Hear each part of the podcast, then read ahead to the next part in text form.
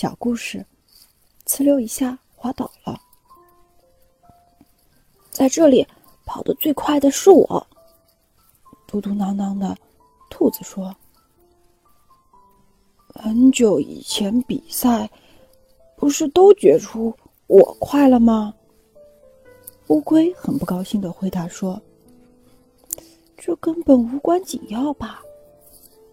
其他的动物们根本就不在意这件事儿。”但兔子还是拼命主张，无论如何也要再比一次。乌龟没办法，只好站在了起跑线上。龟兔赛跑，预备跑！兔子猛地冲了出去。乌龟哧溜滑了一下，身体翻了个个儿。大家都担心乌龟，马上奔了过去。没事吧？还是回家休息一下比较好。乌龟被大家抱着回家了。兔子跑到终点，已经一个人都没有了。